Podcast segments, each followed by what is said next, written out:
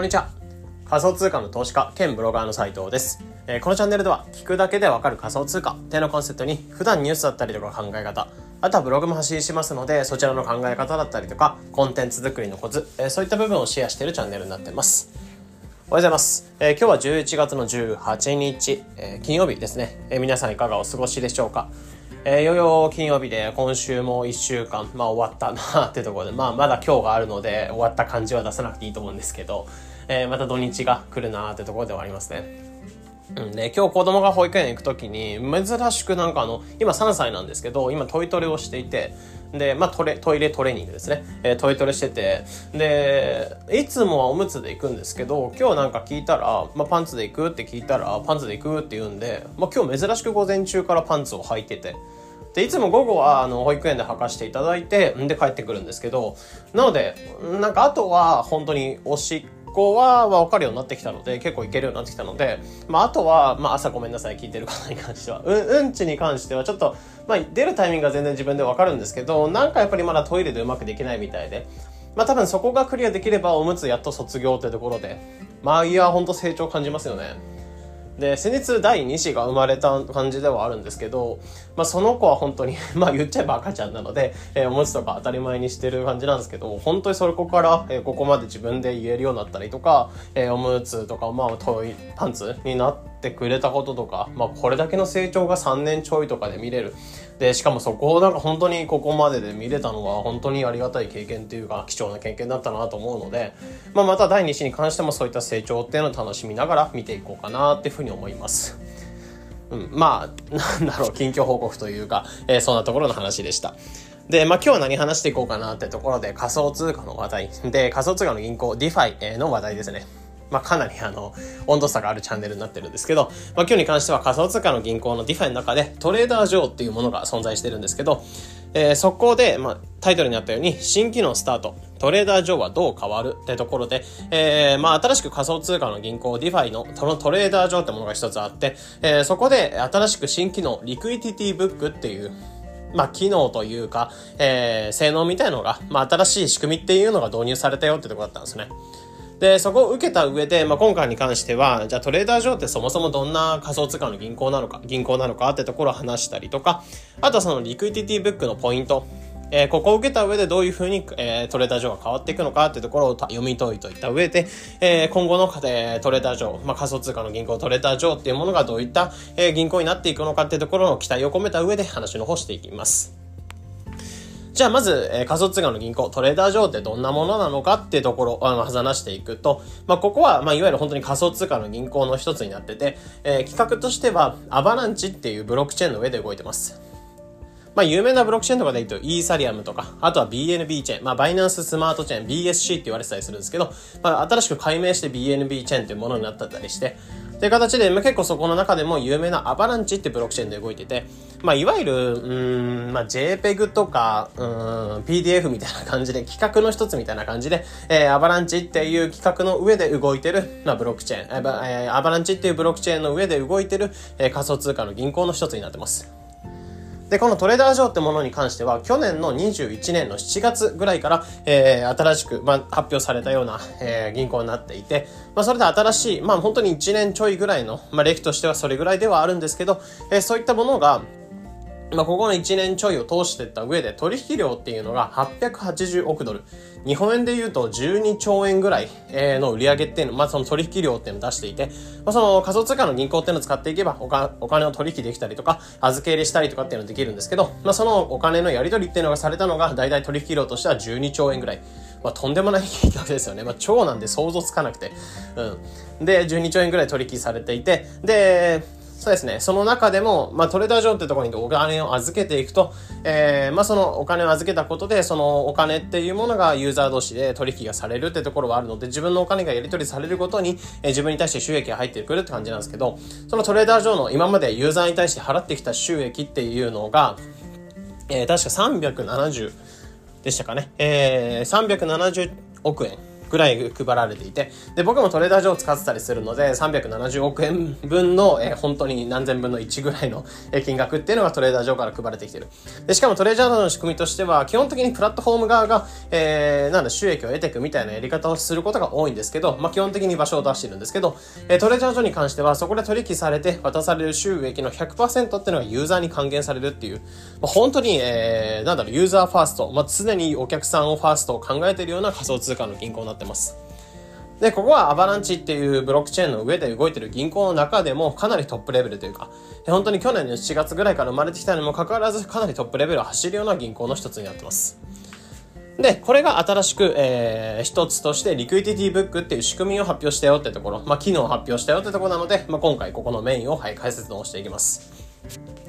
じゃあ、リクイディティブックってどんな仕組みなのかってところを話の方していくと、まあ、主に今回リクイディティブックの、まあ、実装された一つの、えー、大きな特徴としては、えー、主に3つかなってところ。このリクイディティブックが導入されることでどんな未来があるのかってところで言うと、一つ目っていうのが、えー、ユーザーっていうのがトレーダー状態を使っていきますよ。えー、使っていった時に利回り、えー、まあ、仮想通貨の銀行なので、そこに銀行にお金を預けていくと、利回りっていうのがもらえるんですけど、まあ、従来の、えー、トレーダー上よりも収益っていうのがたくさんもらえる可能性があるよってところ。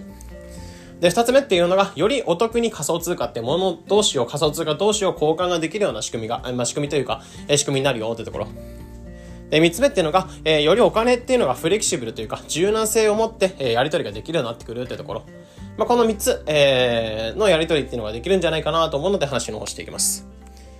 で、一つ目っていうのが、まず、えー、ユーザーに配られる利回りというか、えー、リターンっていうのが大きくなるよって可能性があるところ。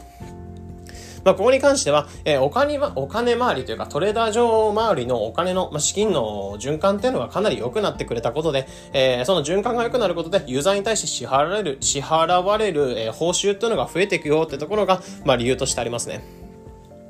まあ、これどういうことかっていうと、今までユーザーが例えばトレーダー上に対してお金を預けていきますってなった時に、えー、今までは一つの箱、まあ、例えば、えー、USDC とか、まあ、ドルをお金を預けていきますってなった時に、一つの箱の中に均一に、えー、プールにお金に、えー、まあ、プールに対して水が注がれてたみたいな感じだったんですよね。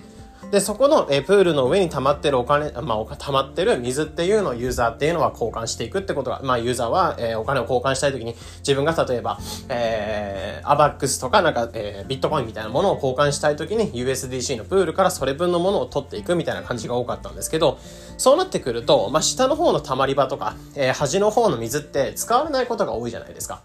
で、そうなってくると、資金循環っていうのはかなり悪くて。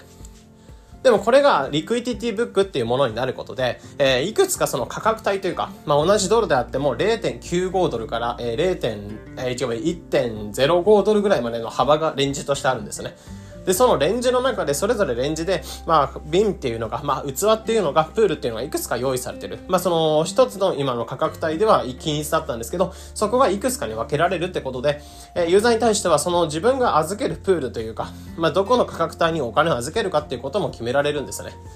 で、そこで、えー、よりアクティブなところにお金を預けていけば預けていくほど収益っていうのが高くなるっていうのもあると思いますし、えー、その個別にところに預けられるところで今まで使われて使われてなかった価格帯っていうのに、えー、資金がたまら、たまりづらくなる。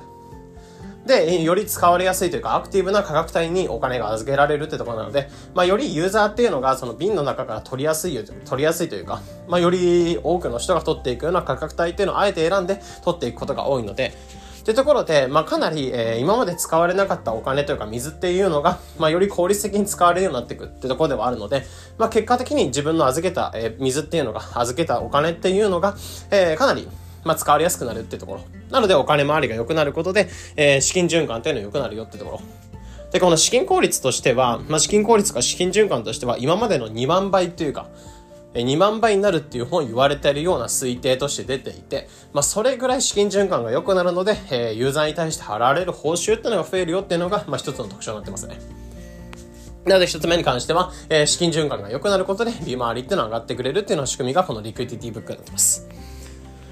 で、二つ目に関しては、お得さっていうのがアップ、まあ、アップするよって。まあ、ユーザー同士がそのお金を交換するときに、より最適価格というか、まあ、そのよりスリッページ、価格差っていうのが少ない状態でお金を取引ができるようになるよってところですね。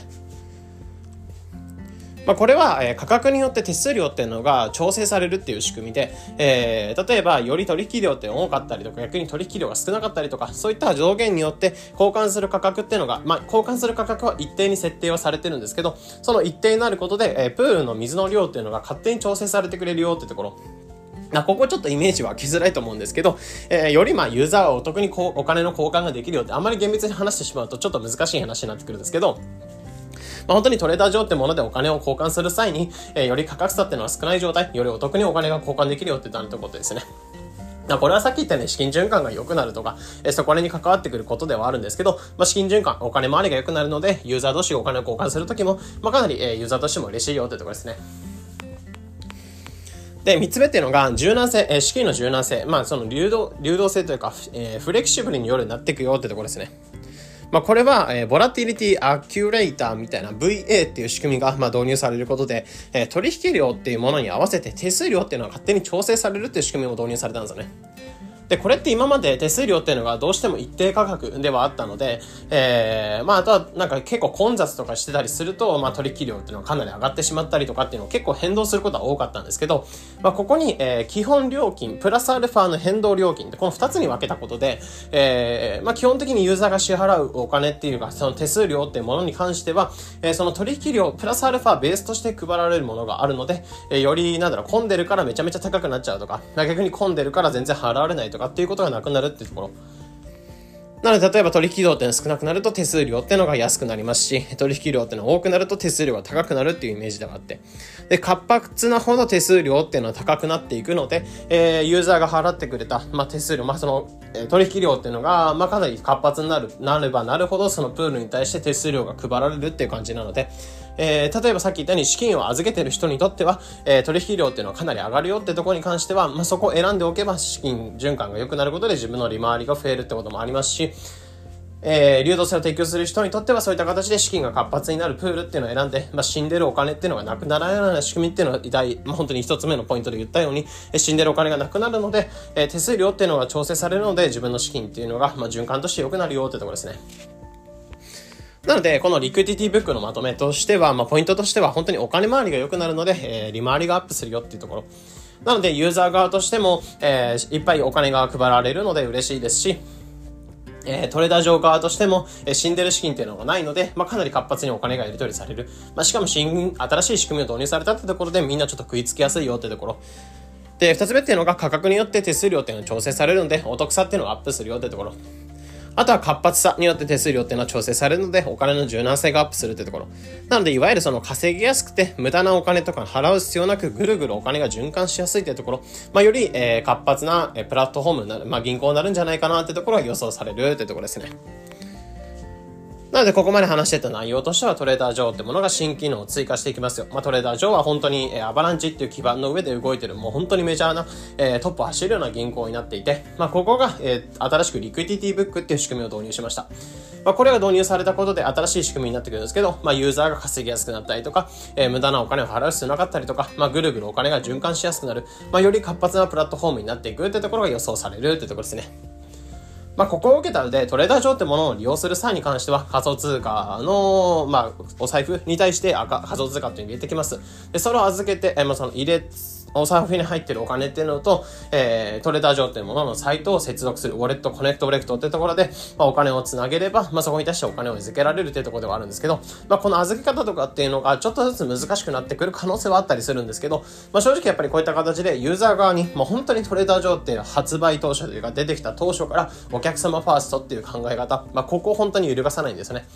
ってことを考えると、今回リクイディティブックってこういった仕組みを導入したりすると、まあ、正直これは新しい仕組みとかっていうのを導入していく際に、まあ、よりプラットフォーム側が収益を配りやすいというか、もらいやすいような仕組みっていうのを導入することも全然可能だったんですよね。まあ、トレーダー上ぐらい正直、あの、メジャーな、えー、仮想通貨の銀行になってしまえば、えー、自分のことを考えても全然皆さんユーザーを使ってくれるってところあったんですけど、まあ、こういった新しい仕組みを導入してきてもなおユーザーファーストのことを仕組みというか、えー、そこの体制っていうのを、まあ、体制っていうものをしていることを考えると、まあ、かなり今後も Trader Joe っていう DeFi というか仮想通貨の銀行に関しては期待してもいいんじゃないかなというところで今回の仕組みを導入した上で、まあ、改めてそういうことを感じたというところですね。で、まあ、本当に PancakeSwap とか、まあ、BNB チェーンとかで言うと PancakeSwap っていう DeFi が有名だったり、えー、 Avalanche ってところで言うと、えー、今回のこの Trader Joe ってものが人気だったりとか、ってところでメジャーなところっていうものあったりするんですけど、まあ、それぞれがどんな仕組みで、えー、どんなお金とか、まあ、そのプラットフォーム側にどれだけ損が出ちゃうというか、まあ、その得をしようと考えてるかとか、ってところも、まあ、そのユーザー側としてはもちろんそうですし、えー、プラットフォーム側としてどういった目論みがあるのかってところを考えながら、まあ、 DeFi っていうのを使っていくとさらに面白いんじゃないかなってところを改め今回、えこういった新機能っていうのを導入したことを考えて、まあ、そういった見方をしていくのも今後もありなんじゃないかなってところを思いました。まあ、今回に関しては本当に Trader Joe と新しい新機能 Liquidity Book について解説していたので、えー、今回、まあ、話していた内容っていうのが、まあ、 Trader Joe ってものを使ってたりとか、まあ、ちょっと興味持ってたりとか、 Avalanche ってものに興味持ってた方の、まあ、参考になれば幸いです。えー、このような形でこのチャンネルでは仮想通貨についてできるだけ分かりやすくお伝えしています。日々の情報収集やトレードに役立ててください。ということで本日の配信これで以上になります。良い一日を。